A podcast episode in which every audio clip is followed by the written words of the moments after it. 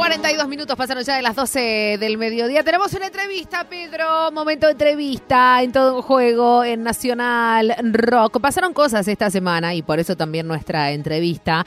Fundamentalmente con un hecho puntual que hizo despertar, como siempre sucede, cuestiones que tienen que ver con la agenda deportiva. Sí. Y me acuerdo de Simón Biles y, y lo que pasó en, en Tokio y la salud mental. Entonces, hablar de salud mental. Sí. Pero fundamentalmente esta semana la nadadora estadounidense Anita Álvarez protagonizó un una imagen que la verdad yo hablaba con fotógrafos y fotógrafas y decíamos, mira esa imagen, bueno, esa imagen la sacó un robot, ¿no? Que, que tiene que ver con, con el, el robot que, que capta las imágenes a- abajo del agua. Y es esa escena tremenda, yo ahí la puse en, en las redes sociales, donde está la, la ayudante también de esa nadadora y estamos hablando de, de, eh, Andrea Fuentes, una reconocida atleta española, hoy entrenadora de Anita Álvarez, eh, que se tira al agua a, buscarla porque la deportista se desmaya al terminar su, su ejercicio en el Mundial de, Budapest, permanece algunos minutos eh, en el agua y es ahí donde Andrea Fuentes se da cuenta, se, se, se percató de la situación y rápidamente se tira al agua para, para su rescate. En cuestión de segundos, la competidora fue asistida por, por médicos también y por, por paramédicos, así se dice. Fue trasladada a la enfermería. Minutos después ya se confirmó que se encontraba fuera de peligro. La competencia Sí. siguió. Eh, Anita quería seguir compitiendo. Obviamente que los médicos creyeron que la mejor, lo mejor para ella y para su cuerpo, eh, aunque ella decía yo siento todo normal, o sea, yo necesito poder eh, competir.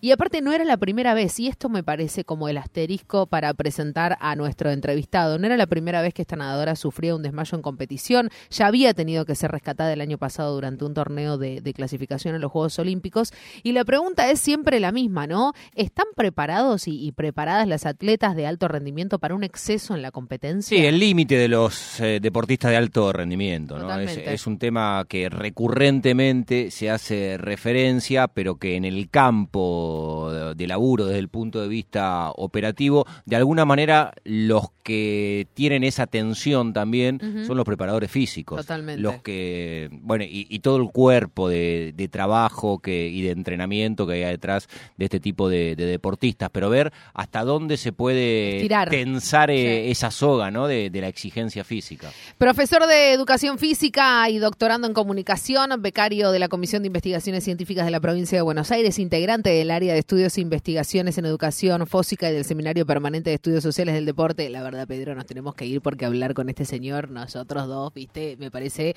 ya está. Él es Emanuel Ferretti, que está en comunicación con todo el juego. Emanuel, ¿cómo va? Natu y Santi te saludan. ¿Cómo estás? Buen domingo. Buen día, Natu y Santi. ¿Cómo están? ¿Me escuchan bien? Te escuchamos perfecto. ¿Vos nos escuchás bien? Fantástico. Qué bien, fantástico. qué bien. Y bueno, me voy a hacer cargo de lo de señor y de todo lo anterior que dijiste también. No sé, no, esto es tremendo, este currículum vitae, te empezás a leer cosas y la verdad que me da muchísima, ¿no? Me, me- me tengo que ir, te tengo que dejar hablando solo, te, que te contrate la radio y haces vos el programa, Emanuel. Che, está, Nunca, nunca, nunca, nunca. Siempre Está- diálogo, nunca monólogo. estábamos, estábamos, viste, eh, haciendo una introducción por, ¿qué te pasó cuando viste las imágenes de esta nadadora estadounidense? En principio voy a decirles que me encantó la introducción que hicieron eh, porque desplegaron todos los elementos que hacen que un episodio como ese se convierta en noticia, ¿no? Eh, en principio por las imágenes, el impacto, digamos, de las imágenes, que como bien dijeron, no fueron captadas por un ojo humano, sino por una cámara subacuática que está instalada como parte de la infraestructura deportiva y que tiene que ver con lo que significa o cómo es el deporte en el siglo XXI, ¿no? Eh, pero además eh, voy, a, voy a tomar eh, esta, esta punta que también dejaron ver, que tiene que ver con, con, fragmentos o con declaraciones o con un relato que también un poco hila o cuece este episodio como un elemento súper noticiable en, en el mundo de hoy, ¿no? A mí me, me generó mucho impacto, pero rápidamente pude entender que se trataba de una cámara, digamos, que, estaba captando algo que, que- que nada, que podía ser eh, totalmente normal en esa piscina y que es normal en el mundo del alto rendimiento deportivo. Eh, estamos hablando con Emanuel Ferretti y, me preocupa un poco lo de normal en el ámbito deportivo. Bueno, mismo a ella le había pasado, ¿no? A, Anita Álvarez y, lo estábamos contando, no, no había sido la primera vez, le había pasado también un, mismo desmayo en, una competición anterior eh, el año pasado. Em, en tu relato, Emanuel, decías algo de cómo es el deporte ahora en, en el siglo XXI. Em, hay, digamos, si hoy tuviésemos que hacer un, un análisis si querés, de, los últimos, no sé, qué sé yo, 10 años del deporte en comparación este, con, años anteriores. Eh, el, deporte ha, mm, digamos, tiene más ventajas que desventajas o esto de llevar a los deportistas al extremo es la desventaja per se?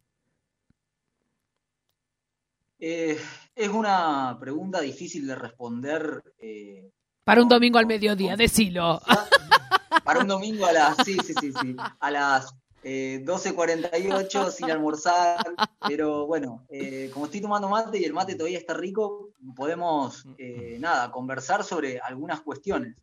En principio, el alto rendimiento deportivo, lo voy a decir desde un punto de vista muy particular, no es saludable y bueno, me gustaría polemizar un poco sobre ello, pero ¿por qué?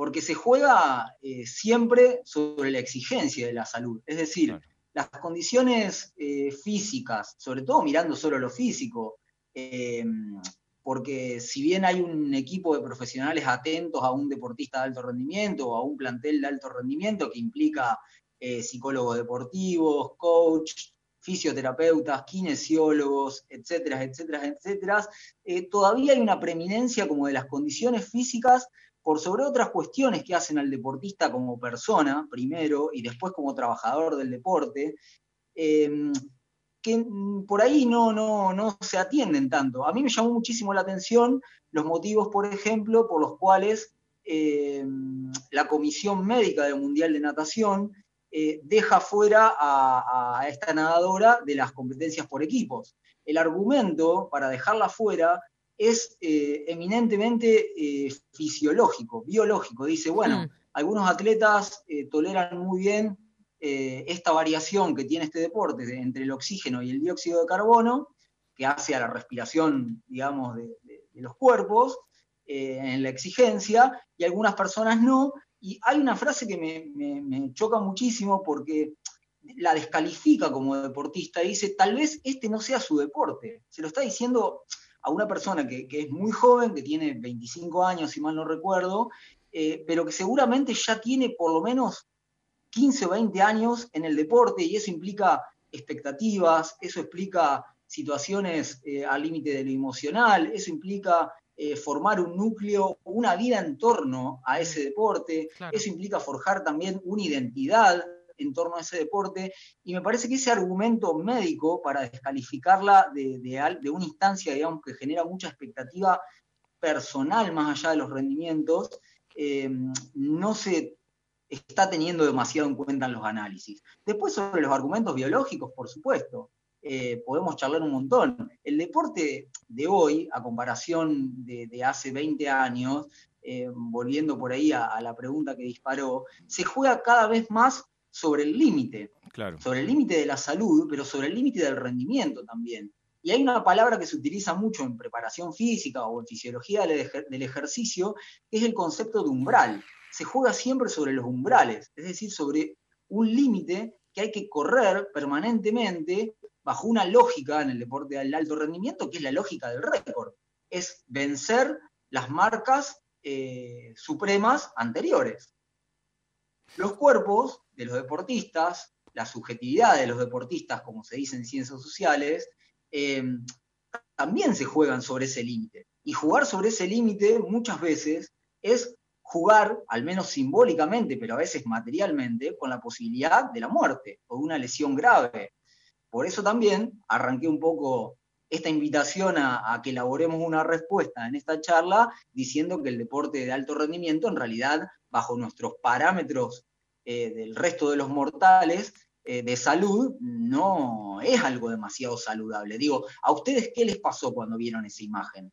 ¿Vieron una imagen que rápidamente le evaluaron como una situación positiva o como una situación peligrosa o negativa en términos de la salud de la persona que está involucrada en la imagen. No, con la segunda Extrema, calificación que, extrema, que haces, sí, sí, claro. sí, es- límite, eh, eh. Es, impone- es imponente y- conmueve, ¿no? Que, que alguien que uno entiende o que en el trazo grueso cree que tiene todas las condiciones desde Claro. el punto de vista físico para desarrollar una actividad, Totalmente. verlo en esa situación, digo... De vulnerabilidad la- claro, extrema. la reacción ante la foto genera, genera eso, ¿no? Lo, lo- lo primero que hace es... eh, es conmocionar. Eh, Me imagino que como primera sensación eh, el trazo grueso habrá marcado eso la mayoría de, de quienes la vimos. Te quería preguntar, estamos hablando con Emanuel Ferretti, es profe de, de educación física, sobre la salud mental. Y si crees, Emanuel, que no tiene el lugar que debería en los deportistas de alto rendimiento, nada, y uno eh, también viendo en el paño algunos casos muy significativos en el último tiempo,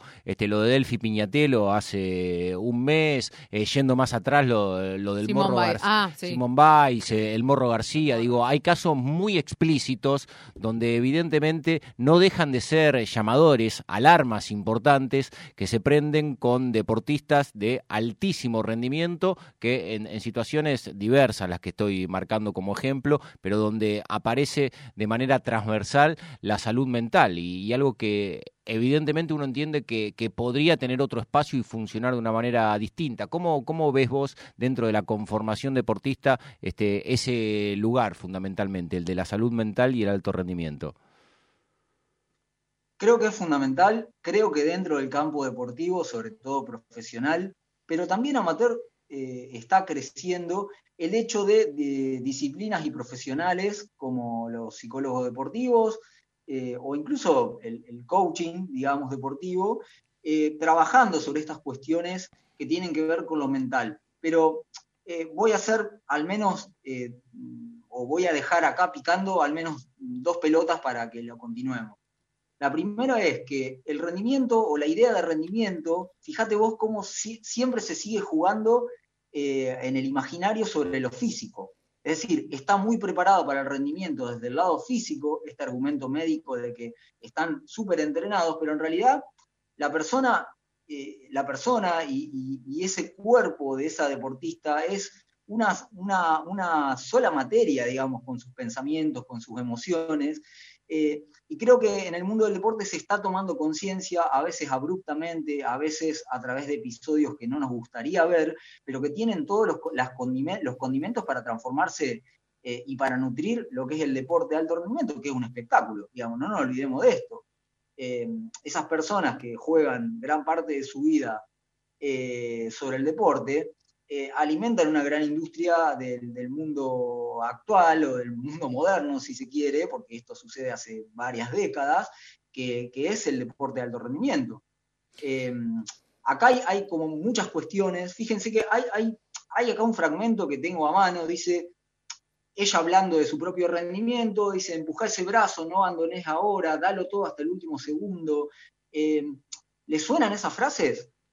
Sí, es tremendo. A mí me- ¿Sabes qué? A mí me suena a, a- a- al- me suena a frases motivacionales Mm, Sí. súper incorporadas, súper normalizadas mm. en el relato de esta deportista, que bajo, esa, bajo ese imperativo de que hay que seguir a pesar de todo, A pesar- de ese es- que Eso es, ¿no, Emanuel? Tipo, a pesar de todo, ese a pesar de todo puede tener un costo inconmensurable. Exactamente, se puede, eh, el costo es la vida de la persona. Exacto. Eh, y- digo, que es, eh, que- Emanuel, perdón que te interrumpa, pero me encantaría estar en un asado charlando de esto. No, pero que digo que la contracara, ¿no? De, de, de, de la muerte, en este caso, es la vida y, y después vas a la vida saludable, la vida saludable que tiene un deportista y automáticamente, digo, el paso es muy corto, digamos, ¿no? Parece para pasar ese umbral, Sí. porque eh, el, a ver, eh, el- el- la construcción colectiva de un deportista es es re saludable, Sí, pero, es esto que estás diciendo vos, Sí, digamos. yo qui- quizás como primera conclusi- conclusión y de manera muy brutal, después de estos minutos de charla con, con Emanuel, lo que me queda clarísimo es que el límite se cruzó. Y se cruzó hace tiempo. El tema es ver eh, dentro de esos parámetros, con el límite de la exigencia que se le puede dar al cuerpo humano, Cómo, se intenta... Cómo volver a lo deportivo también, sí, absolutamente, pero el límite de la salud evidentemente que se ha cruzado, ¿no? Para, para aquellos que llegaron al altísimo rendimiento. Mira, eh, lamentablemente para las ciencias o las disciplinas que se están encargando de expandir esos límites, eh, no estamos cerca del límite. Y hay toda una o varias ramas de, digamos, de la ciencia biomédica y del rendimiento deportivo que va a seguir corriendo los umbrales. Entonces, me parece bastante importante que al menos en estos espacios, o los preparadores físicos que interactuamos en algún deporte, o los educadores físicos que tenemos, que formamos chicos, chicas, chiques para, iniciarse en el deporte, tengamos muy en claro, primero, que la definición de lo que consideramos saludable em, varía, eh, que por lo general tenemos una concepción muy ideal de lo que es la salud, y muy eh, apegada a la idea o a la figura del deportista y que tenemos que empezar como a, dar un poco de, argumentos en qué momentos y bajo qué condiciones el deporte, digamos, como una de las tantas actividades humanas que existen en el mundo, contribuye a lo que consideramos salud y bienestar de las personas y claramente cuando no un deportista de alto rendimiento, una deportista de alto rendimiento toma una decisión sobre su vida y decide también, a veces, en búsqueda de reconocimiento o vaya a saber uno qué, jugar ese límite. Digo, eh, es importante también que nosotros podamos discernir que estamos hablando desde otro punto de vista que no es el del deportista de alto rendimiento, pero voy a cerrar esta idea con algo que para mí me, conmocionó mucho, que no fueron las imágenes, sino lo que dijo ella viéndose en las imágenes. Dice que en un principio las chocaron, la, chocaron mucho las imágenes, pero que después dice, ahora pienso que las fotos son hermosas de alguna manera. Verme ahí abajo en el agua, tan en paz, tan en silencio y ver a Andrea bajando con su brazo extendido intentando alcanzarme como una superheroína.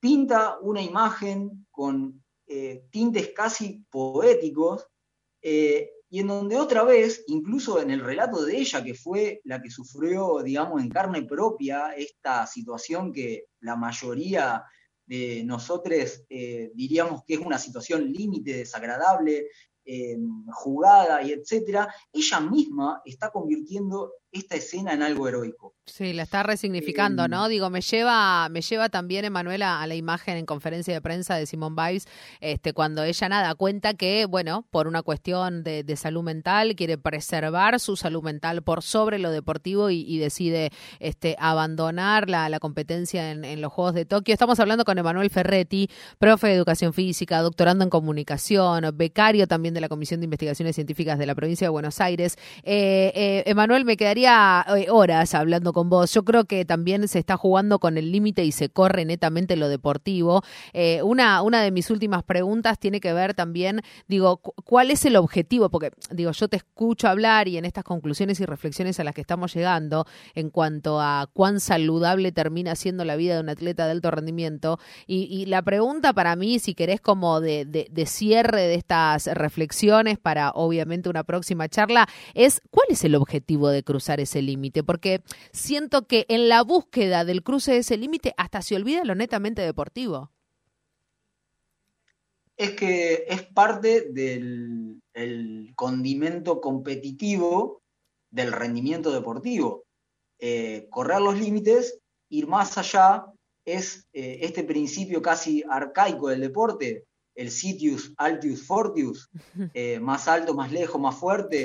Eh, bueno, tiene que ver con eso, con correr permanentemente los límites, con establecer permanentemente los récords, que no olvidemos, cada vez que se produce un récord, el, deportista o la deportista o el plantel que, digamos, el conjunto que supera un récord obtiene reconocimientos, a veces solo simbólicos y a veces económicos también.